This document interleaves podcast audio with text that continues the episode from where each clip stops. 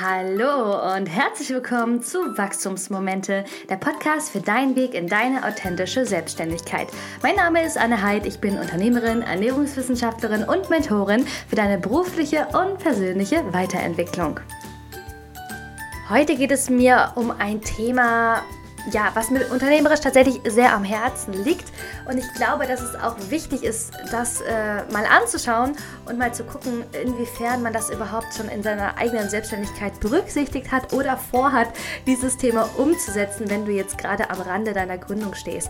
Mir geht es heute um das Thema Markenschutz und Urheberrecht. Und vielleicht bist du, wie gesagt, schon seit einigen Jahren unterwegs und hast dir noch nicht so Gedanken darüber gemacht. Dann wird es Zeit, dieses Thema jetzt zu fokussieren und mal anzuschauen, denn es ist tatsächlich ein ja, sehr sensibles Thema. Ich glaube, dass viele auch gar nicht so richtig wissen, was das eigentlich bedeutet, eine Marke zu schützen, wie das geht und auch was die Konsequenzen sind, wenn man vielleicht auch Marken benutzt, die es schon irgendwie gibt. Also da gibt es, wie gesagt, eine ganz große Bandbreite an Fragen und ich werde euch heute einfach mal mitnehmen in meine Erfahrungen. Also ich habe selber schon, ja, ich glaube, diesen Markenprozess jetzt das fünfte Mal durch. Also ich bin so, ja, noch kein Profi, aber zumindest erfahren auf diesem Gebiet. Ähm, und genau, würde heute einfach mal einen kleinen Einblick geben, was dieses Thema mit sich bringt und warum es vielleicht auch für dich wichtig ist, dieses Thema gerade am Beginn deiner Selbstständigkeit mit zu fokussieren. Ich wünsche dir nun viel Spaß beim Zuhören und dass du wieder viel für dich mitnehmen kannst und freue mich natürlich, wenn du diese Folge auch im Nachgang wieder mit all deinen Freunden, Bekannten, Kollegen und Familie teilst. Also viel Spaß und ich sage, los geht's!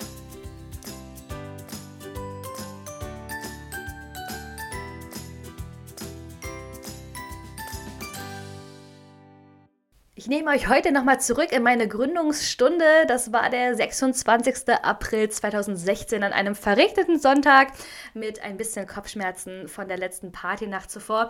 Und ich hatte dann beschlossen, ja, heute ist der Tag, da mache ich mich selbstständig, da schicke ich die Anmeldung ab und werde quasi Gründerin auf Papier. Und damals war es so, dass ich natürlich vor der großen Frage stand, wie nenne ich denn mein Baby? Also welchen Firmennamen überlege ich mir, unter welchem Markennamen will ich auftreten? Was passt am ehesten zu dem, was ich ja in die Welt bringen möchte. Und ich habe damals Brainstorming betrieben, so wie man das ja auch macht, wenn man auf der Suche nach Markennamen ist. Und kam dann irgendwann darauf, dass ich sagte, okay, ich möchte irgendwie was, ähm, was Cooles, was irgendwie nicht so eingestaubt ist. Ich will gar nicht so eine klassische Ernährungsberatung, sondern will eigentlich eher so Firmenkunden bedienen. Und mir war es aber wichtig, dass ich da nicht so oldschool rüberkomme, sondern es musste irgendwie so einen kecken Charakter haben. Und damals war dieses Wort Smart noch gar nicht so in aller Munde. Klar, wir kannten das Smartphone, aber es gab zum Beispiel noch kein Smart Home oder das, was man mit Smart alles kennt, außer das Auto vielleicht, sondern es war tatsächlich eher noch so ein etwas unpopuläres Wort. Heute ist es ja anders. Heute hört man eigentlich überall entweder das Wort smart oder diese Kombination Food Facts. Gerade jetzt auch auf Instagram liest man das ja auch relativ häufig, der Food Facts Friday oder einfach nur die, keine Ahnung, Friday, äh, Freitags Food Facts, wie auch immer. Also man liest es relativ häufig. Von da an ähm, ja, habe ich dann, glaube ich, einen ganz guten Riecher gehabt, in welche Richtung das irgendwie mal gehen könnte, so mit diesen Wortbezeichnungen. Und ja, ich hatte, wie gesagt, mir dann irgendwann, äh, mein Brainstorming kam mir dann eben dieser Name Smart Food Facts, also die Kombination eben aus einer frechen, smarten Ernährungskommunikation im Bereich der Firmen. Und da habe ich mich dann auch relativ schnell drauf eingeschossen. Also ich hatte dann noch versucht, mir ein paar andere Markennamen zu überlegen, aber irgendwie haben mir die alle nicht richtig gefallen. Und für mich war dann klar, nein, ich möchte das Ganze gerne Smart Food Facts nennen. Und war total begeistert und saß da an meinem Schreibtisch und war felsenfest davon überzeugt, dass dieser Markenname mit Sicherheit noch nicht im Umlauf war. Und das allererste, was ich dir empfehle, wenn du auf der Suche bist nach Namen, ist immer eine Google-Suche. Die Google-Suche ist relativ, ja, sag ich mal, gut in der Hinsicht, weil es nämlich genau diesen Begriff auch, ja, nach diesem Begriff sucht, den du eintippst. Das heißt, ich habe in dem Fall eben Smart Food Facts eingegeben und habe festgestellt, hoppla, jemand anderes hatte auch schon die Idee, diesen Markennamen ähm, zu verwenden. Und es gab tatsächlich zwei Domains und auch schon diverse ja, Social-Media-Konten, die damit belegt waren. Und das hatte mich irgendwie doch super geärgert, weil ich dachte, hm, jetzt habe ich mir so einen tollen Namen überlegt, der gefällt mir so gut. Ähm, jetzt hat den irgendwie schon jemand. Und das ja, hatte dann aber tatsächlich für mich nicht so die Priorität, weil ich festgestellt hatte, und das ist jetzt eben dieser wichtige Punkt, dass diese Marke quasi zwar vergeben war durch die Domains und auf Social Media, aber die Marke war nicht eingetragen. Das heißt, sie war nicht rechtmäßig geschützt und somit immer noch frei verfügbar. Und das ist ein ganz, ganz wichtiger Punkt, den ich dir auch hier noch mitgeben kann. Wenn du auf der Suche bist nach Markennamen, dann ähm, schau immer auch, so aus meiner Erfahrung, dass deine Social-Media-Konten dazu auch noch nicht belegt sind. Denn ich hatte jetzt tatsächlich die letzten Jahre echt Probleme, Smart Food Facts in Social Media unterzubringen, weil ich immer irgendwie eine Abweichung bringen musste. Ich konnte nicht die Schreibweise nehmen, die ich eigentlich registriert hatte und das hat mich immer sehr geärgert und ich hätte mir das wahrscheinlich ersparen können, wenn ich mir einfach einen Namen ausgesucht hätte, der vorher noch nicht existiert hat. Aber wie gesagt, mir hatte er so gut gefallen und ähm, da kann ich, wie gesagt, nur diesen Tipp mitgeben, dass wenn du eben auch auf Namenssuche bist, du vielleicht einen Namen findest, der eben noch nicht so präsent vertreten ist, sodass du dir zu aller, allererst, wenn du dir eben diesen Namen ähm, sichern möchtest, auf jeden Fall erstmal alle Social-Media-Konten dazu erstellst und dir somit diesen Namen sicherst. Das ist erstmal so das Wichtigste, was du machen kannst, wenn du sagst, okay, ich möchte unbedingt diesen Namen für mich haben.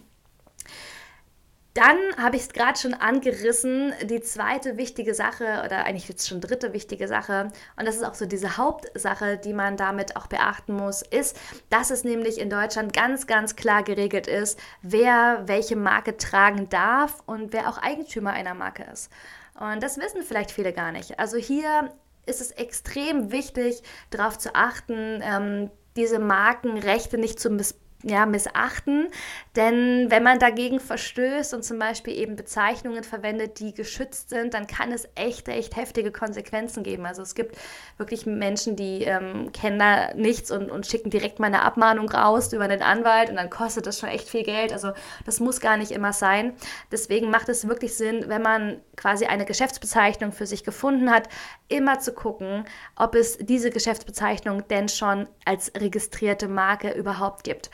Und das ist extremst wichtig. Und vielleicht ist dir aufgefallen, bei Smart Food Facts hier auf Instagram habe ich es auch zu sehen, dass über meinem Firmennamen ein kleines R in einem Kreis steht. Und dieses R im Kreis bedeutet eben, dass diese Marke registriert ist, dass diese Marke quasi mir gehört und sie damit auch nicht weiter verwendet werden darf. Zumindest nicht in meiner Branche.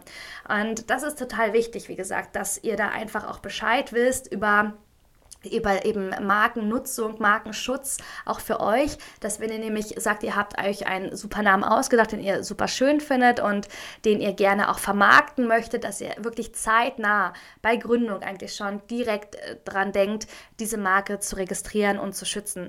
Denn ihr erspart euch damit wirklich sehr viel Ärger und vor allen Dingen kann es eben passieren, dass ihr mit dieser Bezeichnung einfach schon länger unterwegs seid und dann kommt jemand, der macht ein neues Business auf, so ich weiß nicht, so fünf Jahre später, nutzt den Firmennamen, den ihr auch habt und trägt es ein, lässt es quasi registrieren, dann habt ihr echt ein Problem, weil dann seid ihr zwar ja, schon länger am Markt, aber ihr seid eben nicht registriert.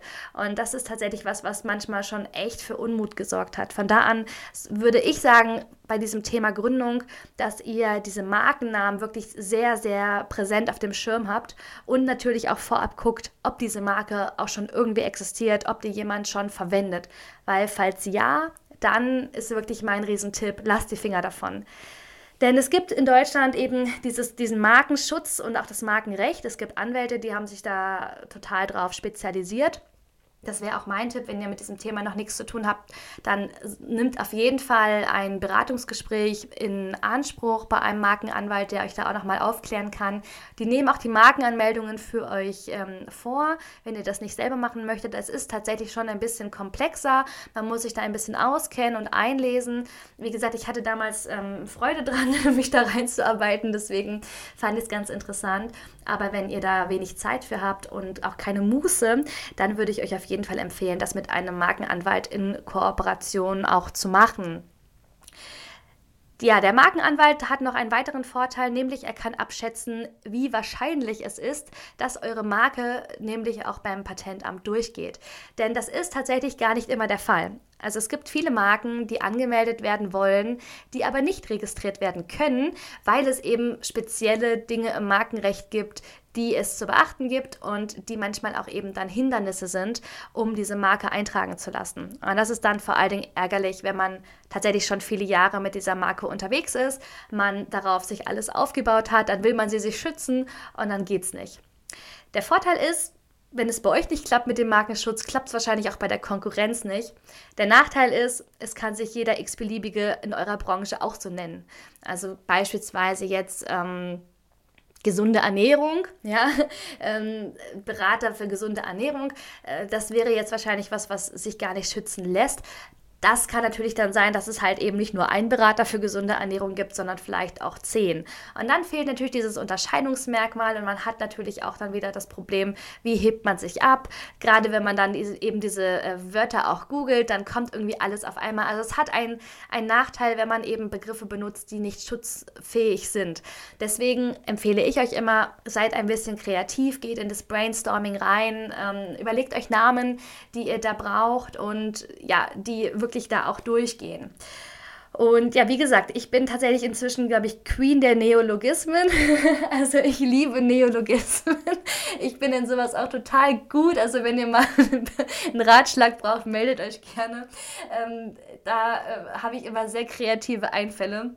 Also ich habe ja tatsächlich nicht nur Smart Food Facts, sondern ich habe ja auch 2017 das Brautkleidmobil damals äh, ins Leben gerufen, dann 2020 Herzmelodien, dann natürlich die Familienpraxis. Äh, ich hatte noch diverse andere Markennamen, die es noch nicht an die Öffentlichkeit geschafft haben, aber die auf jeden Fall in petto sind. Also von da an, ähm, ja, bin ich tatsächlich da sehr kreativ auch unterwegs und ähm, freue mich natürlich auch immer, wenn ich da anderen auch bereich oder andere auch mit bereichern kann. Ja, so viel zum Thema Markenschutz. Also wirklich, das ist ein Thema, was, glaube ich, noch deutlich unterschätzt wird.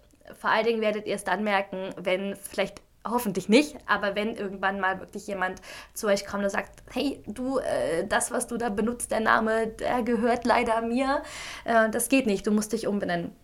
Und das ist wirklich, wirklich ärgerlich. Also von da an kann ich euch nur empfehlen, euch im Vorfeld da schlau zu machen, eine gute Recherche durchzuführen und zu gucken, dass eben euer Markenname da nicht in, ja, schon in Gebrauch ist oder eben sogar registriert ist, weil das führt eben wirklich nur zu Unmut.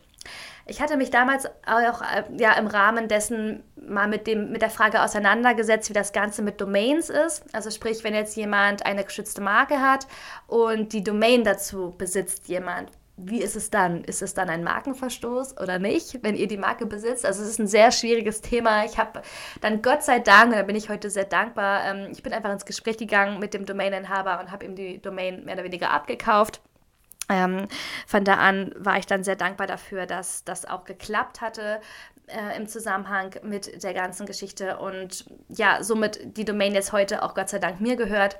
Deswegen habe ich übrigens auch immer diese .org-Adresse gehabt, weil meine DE-Domain weg war. Und das hat mich immer sehr, sehr gefuchst. Und da war ich dann sehr froh, dass es dann über die Markenanmeldung und den Markenbesitz dann auch mehr oder weniger ging, dass ich diese Domain für mich ja kaufen konnte und äh, dass sich das alles im Guten geklärt hat, ohne irgendwelche komplizierten Rechtsangelegenheiten, weil das ist tatsächlich sehr, sehr anstrengend. Ich glaube, das braucht keiner von uns, einen Rechtsstreit und unter Kollegen schon gar nicht. Also von da an, glaube ich, ist es, wie gesagt, wichtig, gerade wenn ihr euch auf dem Gebiet der Ernährung bewegt, dass ihr auch einfach die ja, den Markenschutz auch anderer wirklich auch achtet, dass da einfach kein Unmut entsteht sondern dass ihr da einfach immer auf der sicheren Seite seid, was ihr da verwendet und was da eben auch benutzt werden kann.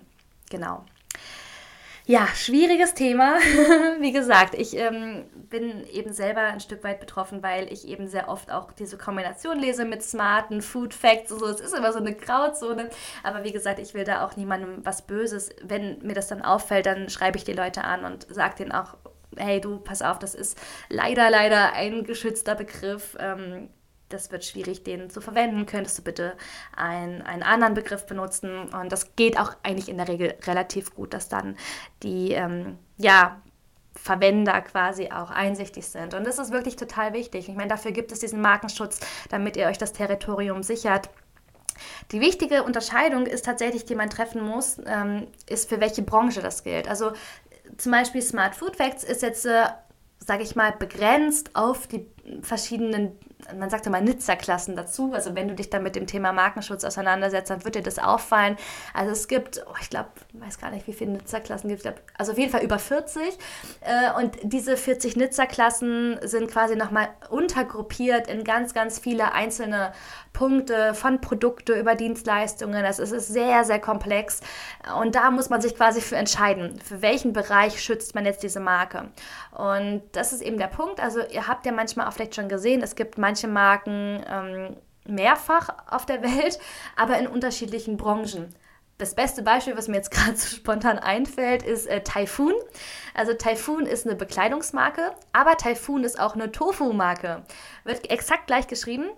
Aber wie gesagt, das eine ist Bekleidung und das andere sind Lebensmittel. Und deswegen geht das auch. Also man kann auch Marken quasi verwenden, die es schon gibt. Aber das Wichtige ist eben, dass sie in einer anderen Branche, in einer anderen Nizza-Klasse sein müssen, damit es da eben nicht zu Verwechslungsgefahren kommt.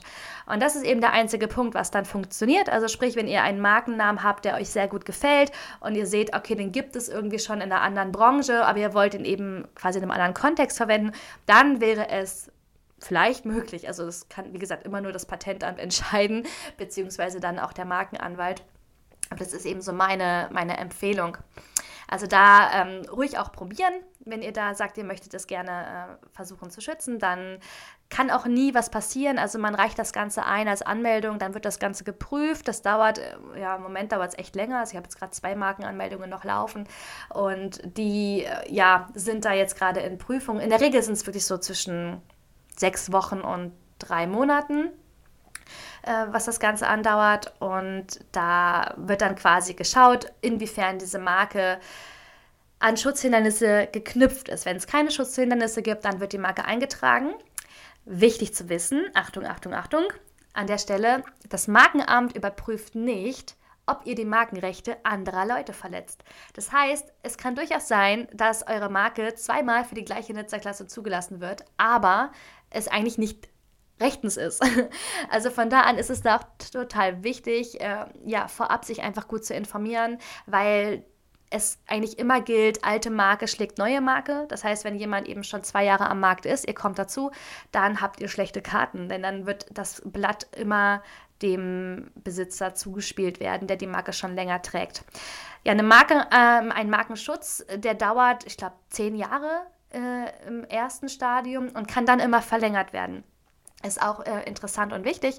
Das passiert nicht automatisch, sondern da muss man immer wieder dranbleiben, auch dran denken, sonst ja, verliert man den Schutz, dann kann jemand anderes wiederkommen. Also ist ja ein relativ komplexes Thema. Ihr merkt es, ähm, ich habe mich da auch wirklich viel einlesen müssen und belesen müssen und habe damals, wie gesagt, bei Smart Food Facts auch ein Schutzhindernis gehabt. Ich habe es dann argumentieren können, also ich habe Widerspruch eingelegt, das hat dann funktioniert. War, wie gesagt, mit viel Aufwand verbunden, aber wenn man da hartnäckig dranbleibt, sich auch mal mit der Materie auseinandersetzt, auch mal in die Gesetzestexte reinschaut, dann ähm, ist das etwas, was jetzt nicht unmöglich ist. Wie gesagt, mein Tipp, wenn ihr euch diesen ganzen äh, Stress ersparen wollt, dann greift einfach auf einen Markenanwalt des Vertrauens zurück.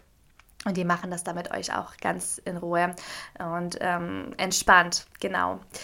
Ja, das ist das Thema Markenanmeldung und das Thema Urheberschutz und Urheberrecht. Wie gesagt, durch das Internet sind wir alle verleitet, ja, gerne mal Dinge zu übernehmen. Also auch nochmal unabhängig jetzt von diesen Markengeschichten ist mir das auch wichtig zu sagen, dass man immer auch aufpassen muss, was zitiert man, in welcher Form weiter, was verwendet man, was kopiert man raus. Ähm, ganz schwierig finde ich ist es auch mit Unterlagen. Also sprich, wenn jetzt jemand zum Beispiel einen Online-Kurs erstellt hat und hat den verkauft, dass man diese Sachen auch nicht weitergibt an Freunde und Bekannte. Also das, was eigentlich früher, sag ich mal so, das ähm, illegale CD-Brennen war, ist heute, glaube ich, so dieser Online-Kurs und Materialien, die man weitergibt. Und man sollte, glaube ich, nie vergessen, dass jemand da ganz viel Arbeit reingesteckt hat, dass jemand versucht, davon zu leben und sollte das einfach wertschätzen und in dem Sinne auch ja, die Rechte achten, die da einfach in dem Zusammenhang auch entstehen und Texte eben auch achten. Und wenn es wirklich auch nur unter einem Instagram-Post ist, also wenn jemand ein Bild macht und einen sehr schönen Text dazu schreibt, ein Gedicht oder irgendwas, dann sind die Sachen urhebermäßig geschützt. Das ist dann wirklich etwas, das ist Gedankengut, das hat jemand ins Netz gestellt, wenn es seinen Gedanken entsprungen ist. Und dann, auch wenn man es total schön findet, ist es trotzdem nicht in Ordnung, das ohne Verweis zu teilen. Also ihr könnt natürlich immer den Verweis dann dazu schreiben, äh, von wem das Zitat dann ist oder auch fragen, hey, dein Text hat mir super gefallen, kann ich den vielleicht irgendwie mit irgendwo einbauen? Dann ist es völlig in Ordnung. Aber einfach Dinge zwar quasi zu kopieren, weil man sie schön findet, das ist etwas, das ja ist halt, wie gesagt, ein sehr, sehr schwieriges Thema. Von da an lohnt es sich da einfach sensibel zu sein, auch eben im Umgang mit den eigenen Materialien, sich auch zu überlegen, wie kann man vielleicht auch den eigenen, die eigenen Gedankengüter besser schützen, gerade auch vielleicht eben in, im Zusammenhang mit Online-Kursen, im Zusammenhang mit Arbeitsblättern. Auch da ist es natürlich auch so, dass in der Ernährungstherapie gerne mal Materialien verwendet werden, die jemand anderes erstellt hat. Und da steht manchmal auch drauf, nur für interne Ausbildungszwecke.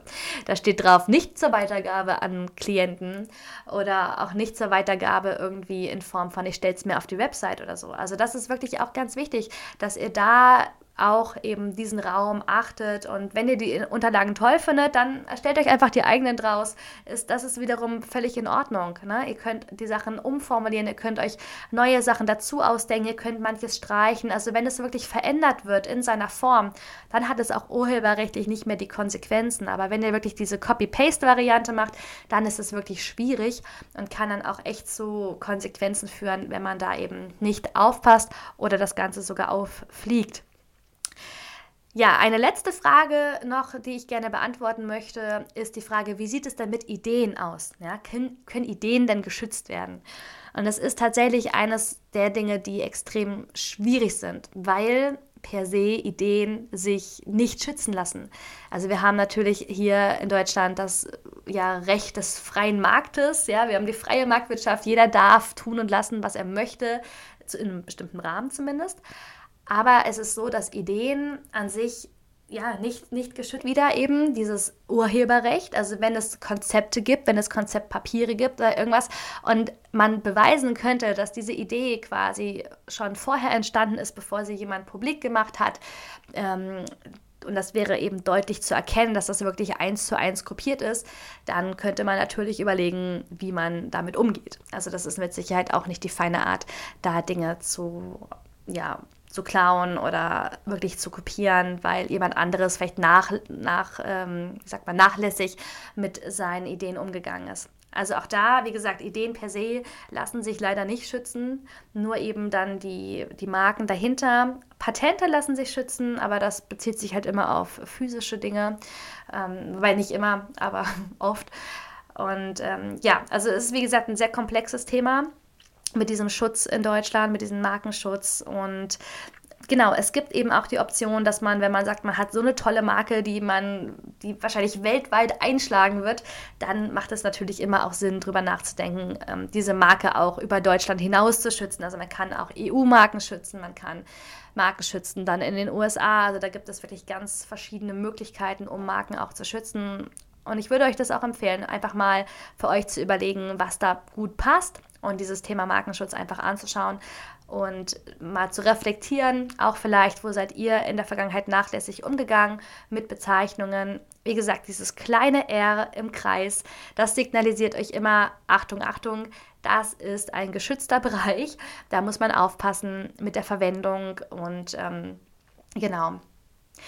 Zum Abschluss noch ein kleiner Aha-Moment, was viele auch nicht wissen. Der Titel Webinar ist tatsächlich auch eine eingetragene Marke. Das heißt, auch hier wirklich der große, große Hinweis, wenn ihr Online-Veranstaltungen anbietet, Online-Seminare, das Thema Webinar ist geschützt. Das heißt, auch hier könnte es unter Umständen Probleme geben, wenn der Markeninhaber von Webinar das liest und euch dazu auffordert, es umzubenennen. Also auch da kann es wirklich Probleme geben. Und es sind wirklich teilweise schon Wörter, die sich total eingebürgert haben, wo man auch gar nicht mehr drüber nachdenkt, ob die Probleme machen könnten, es aber dann doch tun. Und wie gesagt, Webinar ist eines der Wörter, die tatsächlich eben eigentlich in einer ja, Unternehmerhand liegen und die nicht benutzt werden dürfen. Außer man zahlt eben dann sowas wie Lizenzgebühren oder so, dass man das benutzen darf. Das ist dann auch okay, äh, wenn das dazu auch gemacht ist. Ansonsten ist das Thema Webinar oder der Titel Webinar zur Weiterverwendung tabu. Also auch das wissen viele nicht. Deswegen nochmal so als kleiner Hinweis, wenn ihr da in die Werbung geht, bitte, bitte darauf achten, das Ganze in Online-Seminar zum Beispiel umzubenennen, dass es da eben einfach keine Probleme gibt. Ich hoffe, ich habe dir einen kleinen Einblick geben können in das Thema Markenrecht, in das Thema Urheberrecht und dir auch nochmal ja, vermitteln können, was wichtig ist, eben im Zusammenhang, wenn du gründest, wenn du losgehst, dann bitte immer einfach auch mit einem wachsamen Auge achte eben drauf, dass du ganz am Anfang gleich dir deinen Namen anschaust, ob es diesen Namen schon gibt. Wenn nicht, dann suche ihn in Google, schütze ihn in den sozialen Netzwerken, dass du da auch keine Probleme hast, dass andere eben deine, ja, deinen Namen nehmen nehmen können, um sich da einfach irgendwie schon Netzwerke aufzubauen. Also schütze die Domain, schütze die Domain in den sozialen Netzwerken, mache Markenrecherche und dann gehe zum Markenamt und schütze letztendlich deine Marke, damit da einfach nichts schiefgehen kann und du noch weiter vorangehen kannst in einem guten Gefühl und damit du weißt, dass du einfach safe bist in der Hinsicht und voll und ganz durchstarten kannst. Ja, das war sie, meine Podcast-Folge zum Thema Markenschutz und Urheberrecht. Heute mal ganz nüchtern und sachlich, mal ohne große Reflexion. Das kommt mit Sicherheit in der nächsten Woche wieder. Und ich hoffe, dass es dir weitergeholfen hat auf deinem Weg hin zu einer authentischen Selbstständigkeit, dass du auch da einfach die ja, Grenzen kennst, die Gefahren kennst, aber dass man auch damit gut umgehen kann und diese Gefahren abwendet, bevor es zu ernsthaften Problemen kommt. Und da hoffe ich, dass dir, dass dir diese Folge gefallen hat, dass sie dir geholfen hat. Wenn ja, dann freue ich mich, wenn wir wieder auf meinem Instagram-Account von Smart Food Facts ins Gespräch kommen oder du dir einfach nochmal die anderen Folgen dich da durchklickst und nochmal reinhörst. Dann freue ich mich natürlich auch immer wieder über dein Feedback. Du findest auf jeden Fall noch einige Links in den Show Notes, gerade den Blogbeitrag zum Thema äh, Markenanmeldung und auch den Link zum Deutschen Patent- und Markenamt, wo du auch in die äh, Recherche gehen kannst zu bisherigen Marken und dich mal durchklicken kannst, ob es deinen Namen denn schon gibt. Und ähm, genau. Dann wünsche ich dir auf diesem Wege ein wunderbares Wochenende. Genieße es und schön dran denken. Am Sonntag ist in einigen Bundesländern Landtagswahl. Ähm, ich werde wählen gehen, auf jeden Fall, denn ich glaube, im Moment brauchen wir das mehr als je zuvor. Und von da an kann ich euch dann nur ermutigen, auch vorbildlich voranzugehen und eure Meinung und eure Stimme abzugeben. Also habt ein wunderschönes Wochenende und wir hören uns nächste Woche wieder. Macht's gut, bis dann, tschüss.